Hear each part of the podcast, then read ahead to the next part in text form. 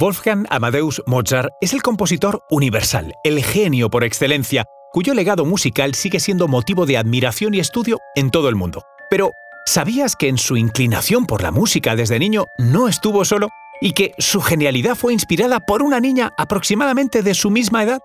Detrás de la figura titánica de Mozart se oculta una historia menos conocida pero igual de fascinante, la de su hermana mayor María Anna Mozart, que durante un tiempo fue pareja artística de su genial hermano y también fue cantante, música y compositora. Os contamos esto y mucho más a continuación. Conoce mejor al equipo que protege nuestras costas. Alerta en el mar, el jueves a las 10 un nuevo episodio en National Geographic.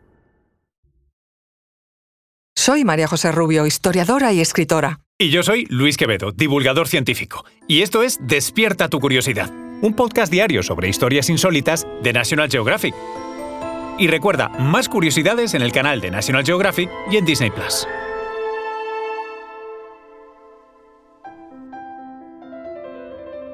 Nacida en 1751 en Salzburgo, María Anna Mozart, cariñosamente llamada Nanerl, era la hermana mayor de Wolfgang.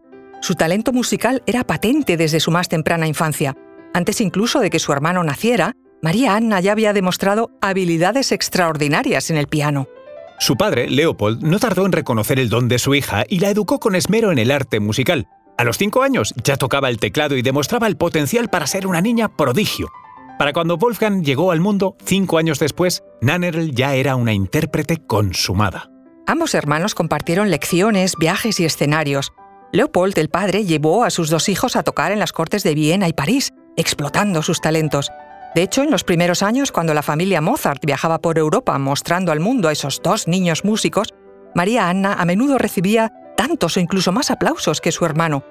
No era raro escuchar a la gente alabando la maestría con que la joven interpretaba piezas complejas, o la delicadeza con la que abordaba los pasajes más sutiles. Ella además tenía habilidades para cantar. Sin embargo, a medida que Wolfgang crecía y comenzaba a componer, el foco del público y de la historia comenzó a desplazarse. El papel tradicionalmente asignado a las mujeres en el siglo XVIII no ayudó a María Anna a mantener su protagonismo. Es cierto que la música era una disciplina más abierta a las mujeres en comparación con otras artes o ciencias, pero la realidad es que las costumbres sociales impedían que muchas mujeres avanzaran y recibieran el reconocimiento merecido. A los 18 años, un hecho crucial marcó el destino de María Anna. Mientras su hermano desarrollaba una histórica carrera musical, ella la tuvo que abandonar para casarse. Se enamoró de Franz Diepold, capitán y tutor privado, pero fue forzada por su padre a desechar esa propuesta de matrimonio y casarse, en cambio, con un viudo magistrado y millonario, llamado Johann Baptist Franz von Berchtold zu Sonnenburg, que, por cierto, ya tenía cinco hijos. María Anna aportó después otros tres hijos más al matrimonio. De esta forma, su primera ocupación pasó a ser la de esposa y madre. Se alejó de los conciertos como niña prodigio de la música y consolidó aún más la posición de Wolfgang como la estrella principal de la familia. Lo más curioso es que su hijo mayor, también llamado Leopold, fue criado por su abuelo, que quiso hacer de él otro pequeño genio de la música. Por ello apenas vio a su madre durante su infancia. La relación entre Wolfgang y María Anna fue extraordinaria. Desde que eran niños y tocaban juntos, Wolfgang adoraba a su hermana. Tanto fue así que entre ellos habían inventado un lenguaje secreto y un reino imaginario, en el cual eran el rey y la reina. Las cartas entre ellos estuvieron siempre llenas de cariño.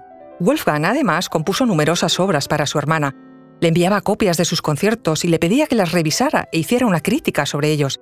Todo porque al parecer María Anna tenía un alto juicio musical que Wolfgang respetaba.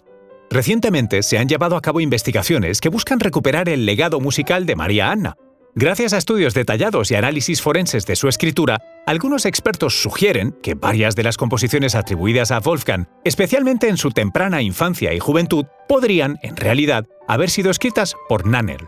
De hecho, un forense especialista en documentos cree que María Anna fue una de las autoras del denominado Nannerl Notenbuch, un cuaderno con 45 piezas creadas por Leopold Mozart, el padre. Fue hecho para practicar la técnica pianística con sus dos hijos. Hoy se sabe que el pequeño Wolfgang escribió al menos 8 de esas 45 piezas y se cree también que otras fueron obra de María Anna, aunque esta teoría sigue siendo objeto de debate. Por sus circunstancias familiares, los hermanos se distanciaron durante su edad adulta.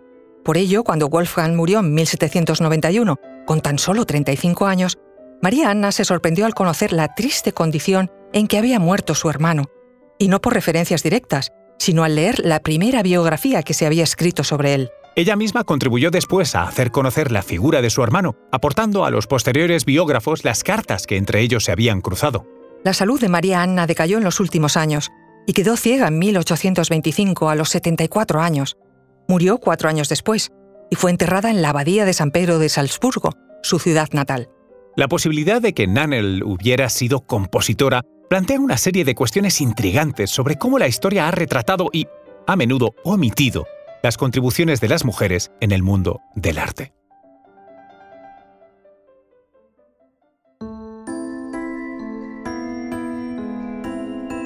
Recuerda que Despierta tu Curiosidad es un podcast diario sobre historias insólitas de National Geographic.